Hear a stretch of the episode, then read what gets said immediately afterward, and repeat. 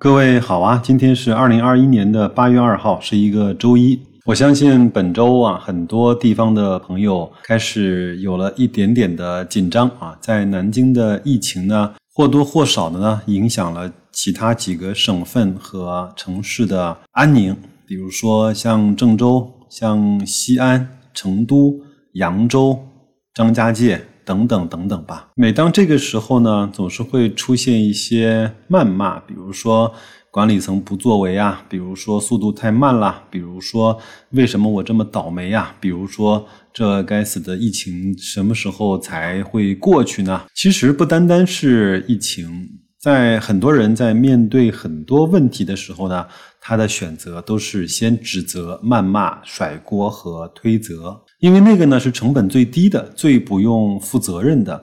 在大家都在埋怨为什么有疫情的时候，我们应该想的是我们应该怎么做才能够让自己减少一些风险。在大家都在骂这个股市怎么就下跌如此惨烈的时候，我们在想我们怎么在这样的极端情况下去做自己的保护，以及做对未来的播种，这一些才是有意义的。在开始今天节目之前呢，首先希望各位听到我这期节目的朋友能够做好自己的防护，因为从南京这些疫情的传播情况来看，这次的疫情的传播速度非常的快，应该就是在零点六米，大概五秒钟左右，如果和病毒毒株所有有接触，那么就有可能被感染。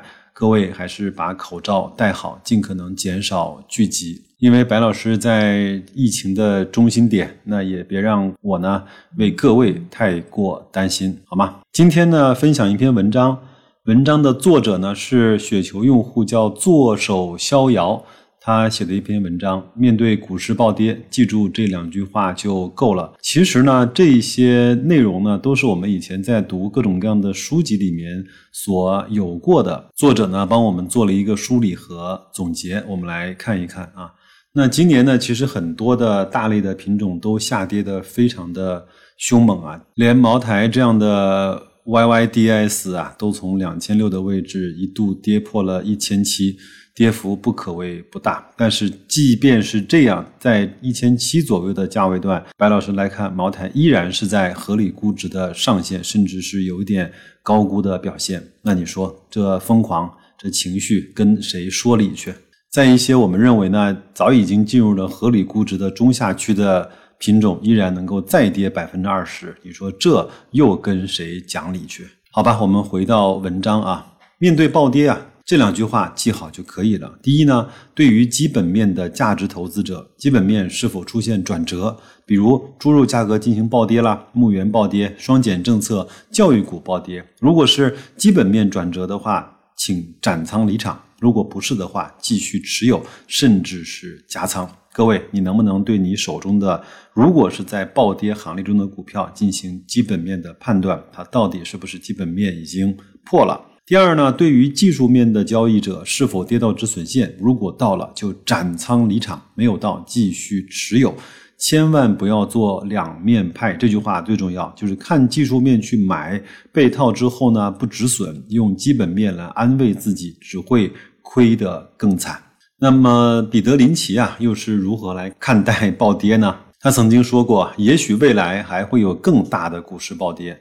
但是，既然我们无法预测何时会发生股市暴跌，而且呢，据我所知啊，和我一起参加八轮投资圆桌会议的其他专家好像也无法预测，那么何以幻想我们每个人都能够提前做好免受暴跌的之灾呢？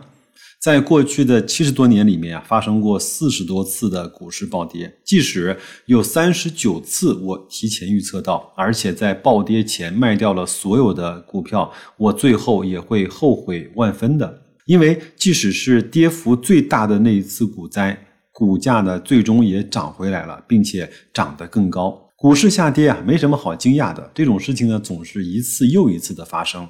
就像明尼苏达州的寒冬啊，一次又一次的来临一样，只不过是一件很平常的事情。如果你生活在寒冷的地带，你早就习以为常，事先就预计到会有下降到结冰的时候。那么，当室外的温度低于零度的时候，你肯定不会恐慌的认为下一个冰河世纪啊就要到来了，而你只会穿上皮大衣，在人行道上撒一些盐，防止结冰，就一切搞定了。你会这样的安慰自己：冬天已经到来了，夏天还会远吗？那个时候天气又会暖和起来的。成功的选股者和股市下跌的关系，就像明尼苏达州的居民和寒冷的天气的关系一样。你知道股市大跌总会发生，你也为安然度过股市的大跌做好了准备。如果你看好的公司啊，跟随其他的股票一起大跌了，你就会迅速抓住机会，来趁机的更多的低价买入。一九八七年的股市暴跌之后啊，道琼斯的指数曾经一天之内下跌了五百零八点，那些投资专家们异口同声的说股市要崩溃了。但是呢，事后证明啊，尽管道琼斯指数最终跌了一千点之多啊。也没有像那些人预测的一样，末日即将来临。这只不过又是一次正常的股市调整而已。尽管调整的幅度非常大，但也只不过是二十世纪十三次跌幅超过百分之三十三的股市调整中的最近一次而已。从此之后呢，虽然又发生过一次跌幅超过百分之十的。股市大跌也不过是历史上的第四十一次而已，或者这样说，即便是这次最近一次跌幅超过百分之三十三的股市大跌，也不过是历史上的第十次而已，没有什么大惊小怪的。在我的基金年报中啊，就是他运营那个麦哲伦基金啊，我经常的提醒投资者，这种股市回调不可避免，总会发生，千万不要惊慌。每当股市暴跌的时候啊，我对未来忧虑之时，我就会回忆。过去历史上发生过的那四十次股市大跌这一事实，来安抚自己那颗有一点恐惧的心。我告诉自己，股市大跌其实是好事儿，让我们又有一次好机会，以很低的价格买入那些很优秀的公司的股票。那问题来了，你买入的那些到底是不是很优秀的公司呢？再来看一看巴菲特是如何来面对暴跌的吧。在暴跌那一刻呢，可能巴菲特是整个美国唯一没有实时关注正在崩溃的股市的人。巴菲特的办公室啊，根本没有电脑，也没有股市的行情机，他根本就不看股市行情。整整的一天，他和往常一样，安安静静的待在办公室里打电话、看报纸。看上市公司的年报。过了两天，有记者问他：“这次股灾崩盘意味着什么？”老巴的回答只有一句话：“也许意味着股市过去涨得太高了。”巴菲特没有恐慌的四处打听消息，也没有恐慌的抛售股票。面对大跌，面对自己这种财富的大幅度的缩水，面对他持有的重仓股的大幅暴跌，他非常的平静。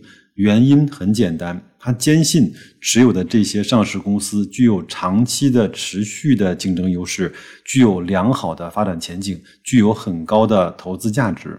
坚信股灾和天灾一样，只是一时的，最终会过去，会恢复正常。所持有的公司股价最终会反映其内在价值的。